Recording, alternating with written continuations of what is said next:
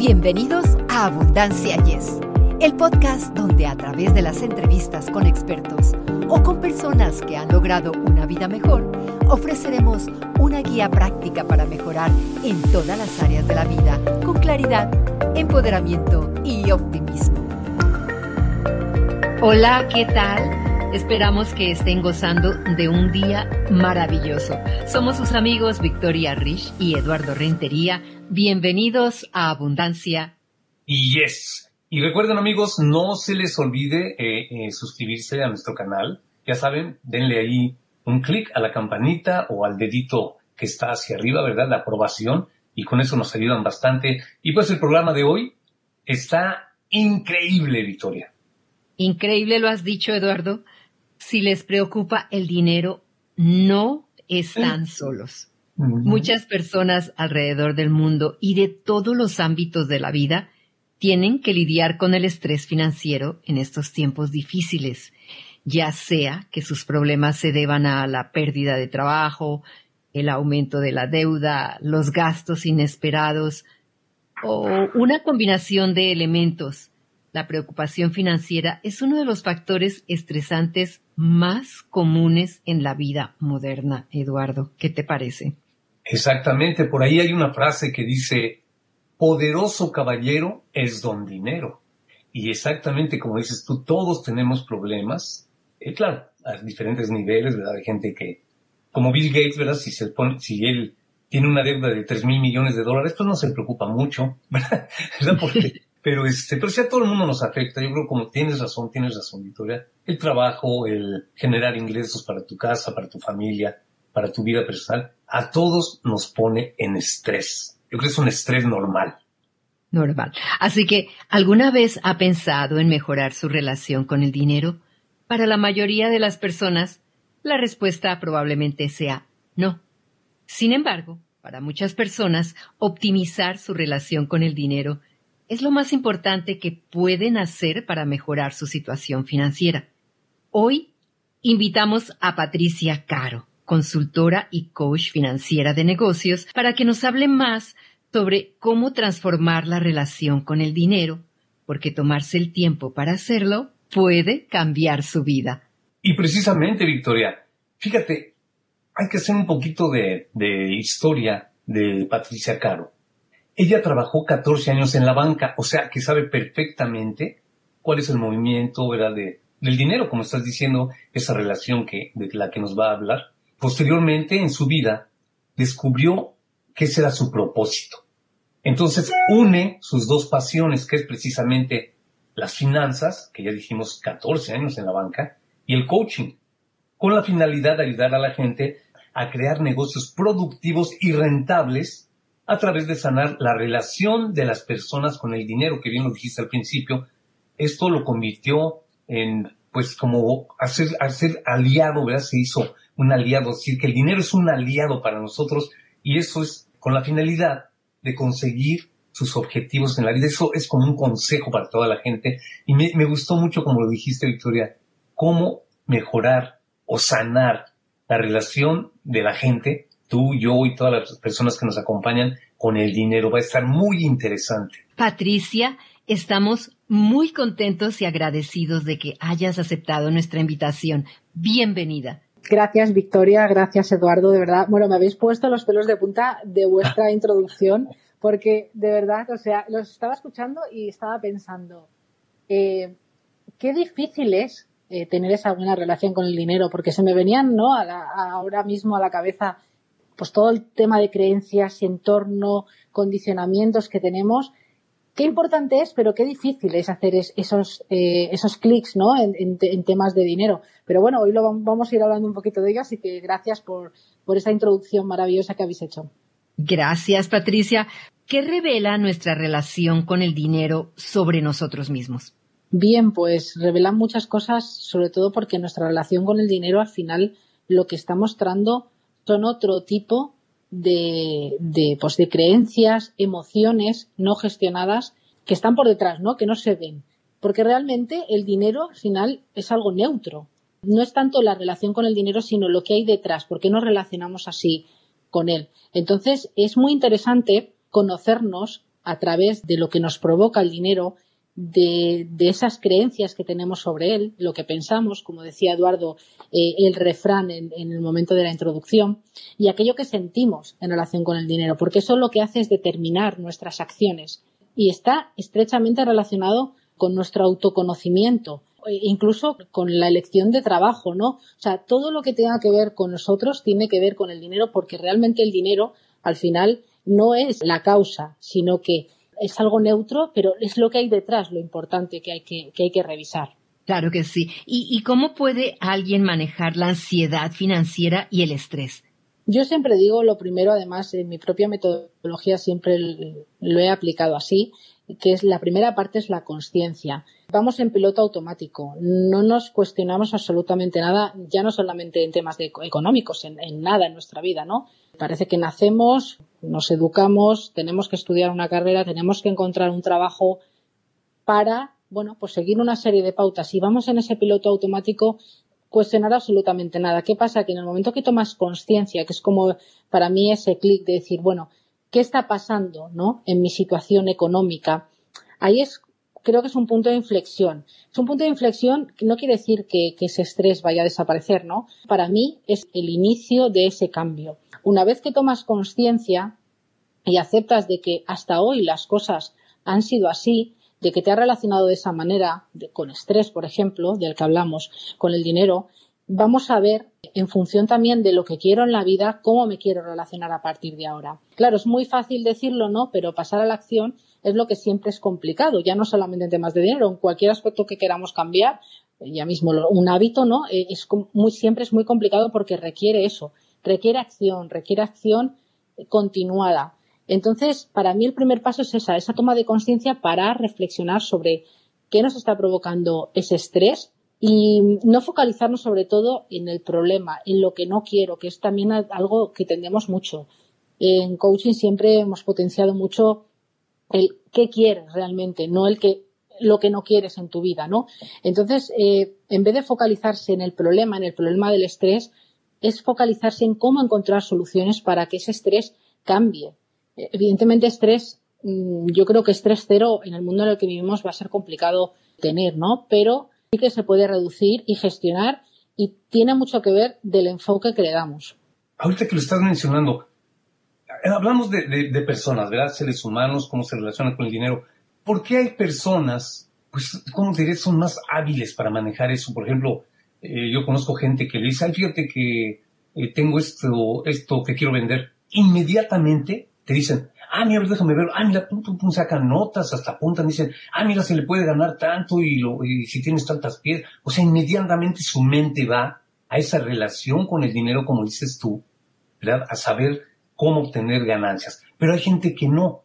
O sea, a esa gente que no tiene esa capacidad, no porque sea más tonta, sino porque no lo trae en su personalidad, ¿cómo hacer que esa gente que no tiene esa capacidad la pueda ganar o la pueda aprender, Patricia? ¿Se puede aprender? Sí, efectivamente. Sí que es verdad que hay un componente de personalidad, ¿no? Hay un componente genético, incluso te diría que de transgeneracional relacionada con el dinero, creencias heredadas del pasado. Hay una parte en nuestra relación con el dinero, pero hay que partir que en general, no sé eh, en vuestro país, pero en España, por ejemplo, no se enseña educación financiera. Entonces, ¿cómo aprendemos a relacionarnos con el dinero? ¿Cómo aprendemos a gestionar nuestras finanzas? Por imitación. Entonces, realmente no hay una educación que nos determine cuál es la, manera más óptima en general para gestionarlas, ¿no? Entonces sí que es verdad que hay una parte que puede venir en nosotros, que, como el ejemplo que comentas, es que una persona sea más extrovertida, unas ciertas habilidades, y después que en esa familia, como por imitación estaba comentando, se haya enseñado, oye, pues que el dinero realmente es una herramienta, se haya dado otro enfoque al dinero, ¿no? Y se haya hablado más de dinero. Por lo tanto, esa persona tendrá mayor facilidad. O, no, también puede ser que en casa no se haya hablado y que esa persona, por supervivencia o porque haya visto que lo necesitaba, se haya buscado la vida, ¿no? Entonces, aquí tiene mucho que ver con eso, con em, cómo nos hemos educado en relación con el dinero y las acciones que hemos llevado. Pero es algo que se puede aprender. Es como siempre se dice, el vendedor, ¿no? Ahora que ponías este ejemplo, ¿nace o se hace? Para mí se hace. Porque son ciertas habilidades que todos podemos adquirir.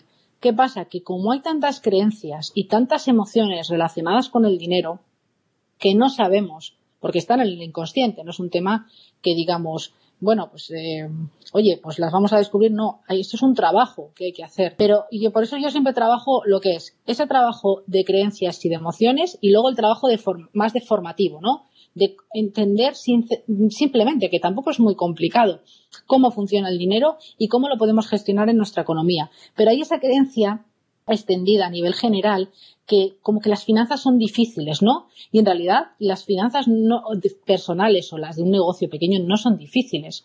Lo que pasa es que tenemos arraigado ese concepto y no nos hace pasar a la acción, pero realmente se puede aprender.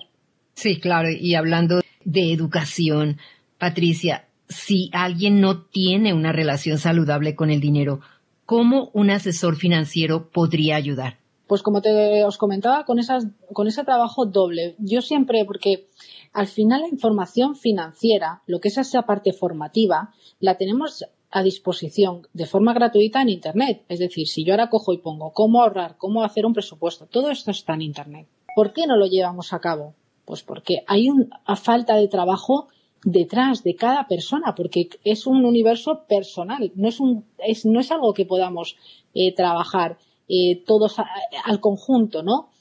Es verdad que hay un montón de libros que lo explican cómo trabajar esa relación con el dinero, pero yo siempre digo que como es algo que no nos gusta, porque enfrentarnos a nuestros miedos y a nuestras historias del pasado, porque tiene mucho que ver con nuestro pasado, pues no nos gusta, ¿no? Entonces, eh, si no contamos con una persona que nos guíe y que, oye, pues saque eh, un poquito esto, lo, traiga a la conciencia para su gestión y nos ayude a pasar a la acción, pues es complicado cambiarlo, ¿no? Pero siempre trabajamos esas dos partes, la parte, y que para mí es la más importante, siempre insisto y soy muy repetitiva con esto porque me parece muy importante trabajar creencias y emociones relacionadas con el dinero y luego esa pequeña parte formativa que es súper fácil. O sea, que eh, alguien que diga, no, las finanzas no son para mí, que es una, una frase muy típica, las finanzas son para todos y es más, deben ser para todos. Qué bien, Patricia. ¿Es posible salir de deudas rápido? ¿Cuál podría ser la mejor manera de hacerles frente? Bueno, el tema del endeudamiento, yo además trabajando en la banca, como, como habéis comentado, yo antes os contaré que yo veía el endeudamiento como algo normal. Además, yo como me endeudaba más barato, porque era empleada, al menos tenía ese privilegio, pues lo utilizaba de forma recurrente porque decía, bueno, si lo puedo pagar, ¿no? Es decir, si que mi capacidad de reembolso está ahí, ¿qué más da? ¿Por, para, ¿por qué no esperar, no? Pero desde que me hizo este clic, porque yo antes también estaba en la carrera de la rata, aunque era financiera, también estaba en esa carrera de la rata de la que habla Kiyosaki, en la que, bueno, pues eh, me endeudaba para comprar y pues me quedaba sin dinero y seguía esa, esa rueda, ¿no? Hasta que hice el clic y me di cuenta de que en realidad, y además la sociedad está configurada así, el endeudamiento nos resta libertad pero vamos, una brutal, o sea, nos condiciona y nos quita libertad. Y a mí eso me chocaba mucho porque descubrí que mi valor principal era la libertad. Por lo tanto, estaba haciendo algo en contra de mi valor. Partiendo esto un poco personal, el tema de deudas se puede salir. Dependiendo de la cantidad de deudas que haya y situación, pues vas a tardar más o menos, pero la clave está en parar y decir, venga, hasta aquí. Voy a analizar mi situación actual, voy a analizar cómo están mis deudas, pagarlas lo antes posible. Hay un método que es muy conocido, que es el método bola de nieve, que, oye, pues aumentas un poquito ese esfuerzo, ¿no? O buscas fuentes alternativas de ingreso para quitarte las deudas cuanto antes y harás a ese efecto bola de nieve que hará que pues, te quites las, las deudas que inicialmente tenías que pagar igual en cinco años, pues las pagues en tres o en dos, ¿no? Pero hay que hacer ese esfuerzo.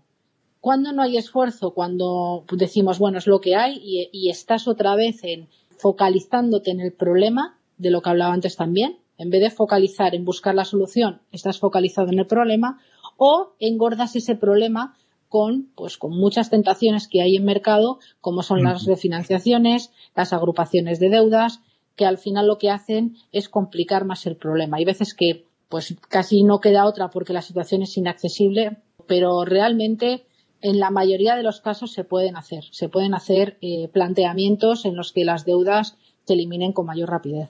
Patricia, fíjate que, lo que dices tienes mucha razón. Y además lo, dijiste, no tenemos este, educación financiera. Esto es una anécdota que te voy a decir y también a Victoria. Cuando yo llegué a Estados Unidos, fíjate, nunca en mi vida en México había usado cheques. En mis trabajos me pagaban cash en un sobrecito que luego te asaltaban en el camino y te lo robaban. Entonces, pues llego a este país y una compañera del trabajo afortunadamente me llevó al banco, me dice, mira, abrí una cuenta de banco, y me dijo, mira, un cheque se hace así, aquí pones tu nombre, la fecha. Ah, ya me explico perfectamente. Bueno, digo, esa diferencia, si es cultural, en finanzas, ¿no sería bueno que desde niños, en todo el mundo, nos dieran educación financiera? Por supuesto, y ahí está la clave, el enseñar desde pequeñitos cómo funciona el dinero. Yo a mis hijos, yo tengo dos hijos, una de cuatro y ocho años, y yo ya les enseño cosas relacionadas con el dinero. Incluso en mi perfil tengo un vídeo, su abuela les da pues la, propina, bueno, 20 euros a cada uno, ¿no? Y, planificamos cómo van a gastar ese dinero eh, y cómo van a destinar de esos 20 euros pues una parte al ahorro, que es como yo les guío, ¿no? Hacia ahí. Entonces, claro que es necesario, es, sería lo ideal y que se estableciera como una asignatura básica pues desde que ya pasan la infantil, llegados pues eso a los eh, seis años, yo creo que ya pueden, ya cuando empiezan a saber contar las monedas, ¿no? Pues empiezan a, ya a, tener esa cultura. El tema, ¿por qué no se hace? Pues yo te diría, os diría que por, porque no interesa. Y si es algo tan necesario, porque es, es que no es, es que es un tema que necesitamos. No es algo que digamos, bueno, podemos vivir sin ello, necesitamos. Y, con ello va, por eso hay muchos miedos también, porque eh, en relación al dinero, porque tiene mucho que ver con la supervivencia. Para sobrevivir en este sistema en el que vivimos necesitamos dinero. Y si es tan necesario ese dinero en el sistema que vivimos que es así, ¿por qué no nos lo enseñan? Patricia, mencionaste que tus hijos ya están todavía pequeños, ellos están aprendiendo a ahorrar. Pero a veces es un desafío ahorrar dinero. ¿Cuál es la mejor manera de adquirir el hábito de ahorrar si ya no, no estamos tan jóvenes, no? Sí, pues al final el tema del ahorro es un hábito, es un hábito que pues siempre en cualquier momento de nuestra vida también lo podemos desarrollar. Evidentemente, si lo desarrollamos desde pequeñitos es como que se instala en nuestro programa, ¿no? Ese programa relacionado con el dinero, pero si no también se puede desarrollar. La mejor manera para mí de hacerlo es haciendo eh, pequeños pasos, ¿no? Pequeños objetivos. Es como aquí, además en coaching lo utilizamos mucho, cuando queremos hacer un cambio nos proponemos objetivos tan grandes que, lo, que, abandonamos. ¿No? Es como si ahora yo digo, bueno, no tengo nada de ahorro y quiero ahorrar o quiero facturar con mi negocio un millón de euros. Pero hay que ponernos metas realistas que podamos cumplir, porque si no lo vamos a dejar. Entonces, para mí esa es la mejor manera. ¿Para qué estamos ahorrando. Pues el, caso de, mis hijos también, que lo comentabas ahora, pues mira, ellos cada uno tienen su hucha y después tenemos una hucha familiar que es una hucha que decimos de París, ¿no? Porque queremos ir a París y hemos decidido, evidentemente, no creo que, ellos puedan ahorrar para el viaje, pero sí que están contribuyendo porque saben que, que tiene un coste irnos de vacaciones y empiezan a entender esto, ¿no? Y empiezan a adquirir ese hábito. Cuando somos mayores, pues por objetivos, oye, pues ¿qué quiero? ¿Quiero irme de viaje o quiero realmente, si no tengo ahorros, hacer un fondo de emergencia que me permita estar tranquilo en el caso de que no tenga ingresos los próximos meses? ¿Qué objetivo quiere la persona y determinar el plazo para conseguirlo? En base un poco pues, a la situación financiera actual y sobre todo a veces nos focalizamos en reducir gastos y a veces también en vez de focalizarnos en eso, podemos focalizar en cómo generar nuevas fuentes de ingresos, que a veces parece como algo inalcanzable, pero que sí que se puede hacer. Y me imagino que también tienes que tener mucha disciplina, ¿no? Exacto, sí, sí, por supuesto. Claro, para que haya disciplina también tiene que haber como una recompensa detrás, ¿no? Una recompensa y al cerebro le gusta esto, ¿no? O sea, no tiene que haber ese esfuerzo. Claro, si, por ejemplo, el ejemplo del viaje, el viaje hasta que nos vayamos pues va a tardar, ¿no? El cerebro está, no está viendo una, una recompensa, pero si nos igual, igual nos, nos ponemos recompensas pequeñitas. Eh, ya no hablo de, de gastar, gastar dinero para irnos, para darnos una, un capricho, una, no, sino, no sé, bueno, pues vamos a establecer este objetivo y si, y si lo conseguimos, vamos a ir a, pues no sé, a hacer una excursión, a ver un atardecer, no sé, algo que, que, que sea simbólico para animarnos a conseguir y, o sea, que no, a que tengamos esa disciplina para conseguir aquello que queremos y que hemos dicho que queremos conseguir. Claro. Patricia, el perdón por nuestros errores pasados con el dinero, ¿juega algún papel en tener una buena relación con el dinero? Por supuesto. Una de, de las partes de mi metodología es esa A de aceptación. Si no aceptamos tanto lo que hemos heredado en esos patrones que comentaba de, en esa educación recibida, ¿no? como de las situaciones que hemos generado nosotros, nuestros resultados producidos por nuestras acciones, no vamos a avanzar. La aceptación es la clave para empezar a construir nuevas conexiones, nuevos retos, porque si nos quedamos en la, ahí si no, nos estaríamos quedando en la queja, en la resignación de por qué hice esto, por qué hice lo otro, o por qué me educaron así, o por qué no me educaron así. Por lo tanto, aceptar es clave para poder seguir y para hacer cosas nuevas. En la plática hemos, escuchamos la palabra hábito, escuchamos la palabra costumbre, ¿verdad? Este, disciplina. Y entonces recurro a lo que yo te mencioné al principio. Dije, hay gente que desde que tú le dices bla, bla, bla, inmediatamente se sacan un papelito y dicen, ah, ah mira, podemos ganarle. Ok, esa gente, ya dijimos que hay gente así, tú lo dijiste, y hay gente que no. Podríamos pensar, tomando, ¿verdad? El ejemplo de tus muchachos, de tus niños, más bien niños, chiquitos, de los niños. El hecho de que tú les estás enseñando el ahorro y todo esto, ¿no sería un principio de crearles esa mentalidad financiera? Sí, sí, exacto.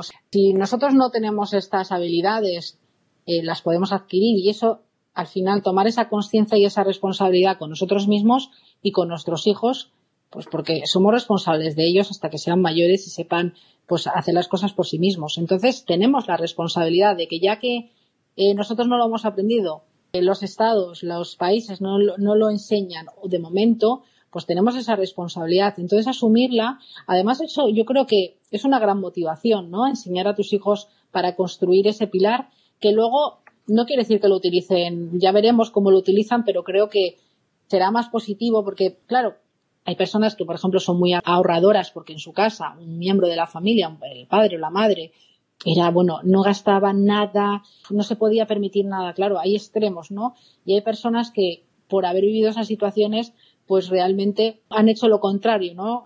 se han vuelto más y más gastadores, en fin. Pero aquí va de construir y, y que lo entiendan, ¿no? Con ejemplos, que entiendan cómo funciona, cómo funciona el mundo en el que vivimos ahora mismo. Y además, bueno, y otra cosa, y el día a día. Al final los niños también aprenden por, por eso, por lo que están viendo, no solamente por lo que yo les pueda explicar. Por lo tanto, poner en práctica las pequeñas cosas que vayamos aprendiendo, pues también es interesante para que ellos nos vean también a nosotros mientras nosotros aprendemos. Están siguiendo el ejemplo. Patricia, cambiando un poco el tema, háblanos brevemente sobre tu libro Finanzas en pareja hasta que el dinero no nos separe, que por cierto me encanta el título, hasta que el dinero no nos separe. Gracias, gracias. Eh, pues, pues bueno, eso nace de, estaba trabajando, cuando trabajaba en la banca, pues veí, empecé a ver, ¿no? Cómo el dinero determinaba mucho, pues, esa relación de pareja, ¿no? Cómo se relacionaban las parejas, quién venía a la oficina, quién hablaba, bueno, pues quién llevaba el timón, ¿no? De la situación. Y me di cuenta, pues, que era un tema muy interesante y ahí, a partir de ahí, pues, lo mezclé también con mi propia metodología, que es de la que hablo en el libro, que también os he contado un poquito a lo largo de la charla, que es la metodología del método caro, mi apellido. O sea, siempre lo he llevado en mí, pero me he dado cuenta, pues, a los 35 años. La C de que os decía de conciencia, la A de aceptación, R de reprogramación y O de objetivos. Y al final lo que hago, o sea, hemos hablado también de patrones, ¿no? Imaginaros si todos tenemos un patrón financiero que no conocemos, no tenemos esa educación financiera en general. Imaginaros cuando nos juntamos con otra persona que o bien no lo tiene, que imaginaos que hay que cacao, o lo tiene, al final, pues va a haber discusiones, ¿no? Porque hay esa, esa falta de entendimiento, diferentes niveles de conciencia, que hará que haya enfrentamientos con la otra persona. Hay muchas parejas que, la, bueno, la tendencia es o no hablar de dinero, porque el dinero sigue siendo un tabú, y en la pareja hay muchas parejas que no hablan, no saben, bueno, van haciendo y, y, si tienen las cuentas separadas a veces no saben lo que gana uno y lo que gana el otro. Y hay otra tendencia que es discutir, es decir, es, es hablar de temas de dinero y ponerse a discutir. Entonces lo que propongo yo en este libro es esta metodología que lo que hace es pasar de ese autoconocimiento, de esa conciencia, ¿no? Aceptarla para pasar a la reprogramación y construir entre los dos esos objetivos comunes, a pesar de que cada persona es un individuo, ¿no? Eh, independiente, que puede tener también su economía, cada uno que lo decida en su relación. Nada está bien, nada está mal, es lo que se construya, pero como siempre en las parejas, la clave está en la comunicación. Pero para comunicarse yo creo que es necesario primero ese autoconocimiento y después construir entre los dos. Es muy interesante, Patricia, así que tenemos que leerlo para, para aprender más, no solamente para comunicarnos eh, con nuestra pareja, sino con otras personas. Una pregunta más antes de despedirnos. ¿Nos podrías dejar alguna reflexión sobre el dinero y cómo hacerlo nuestro aliado? Bien, pues el dinero es algo neutro, no es la causa, es un efecto de nuestros pensamientos, de nuestras emociones, de nuestras acciones. Nos podemos relacionar de otra manera con el dinero. No voy a decir ni bien ni mal, de otra manera. ¿De qué manera? De la manera que cada uno decida. ¿Lleva trabajo? Sí, pero es posible. ¿Cómo convertirlo en nuestro aliado? Es muy importante saber lo que queremos en nuestra vida y sobre todo que provenga ese dinero, provenga de una fuente de ingresos eh, con la que estemos alineadas. ¿Qué quiere decir esto? Estamos en un trabajo en el que nos cuesta muchísimo ir porque no nos gusta, estamos muy insatisfechos, no está alineado para nada con nuestros valores, posiblemente nuestra relación con el dinero se resista porque es nuestra fuente de ingresos. Entonces, animo a, todas las personas a que se tomen un tiempo, que tengan paciencia. Esto no va de un día. Yo lo decía, yo sabía de finanzas, pero mi relación con el dinero era bastante negativa, bastante de, dependencia. Pero esto es posible cambiarlo con, esa paciencia y otra palabra que hemos utilizado que, que, me gusta mucho, que es la disciplina. Nos das mucha esperanza. Y si nuestros oyentes desean conectarse contigo, Patricia, ¿dónde te pueden encontrar? Estoy en patriciacaro.es, en mi libro también, finanzasenpareja.es. Instagram estoy como Patri Finanzas patri.finanzas y bueno, eh, si ponen Patricia Caro en LinkedIn, Facebook suelo estar. El libro que comentabais ahora mismo yo lo saqué el 14 de febrero, San Valentín, aquí, y solamente lo autopubliqué en una edición como un poco especial, pero en breve estará disponible en Amazon. Espero que antes de final de año lo tengamos listo y ya se pueda distribuir a nivel mundial.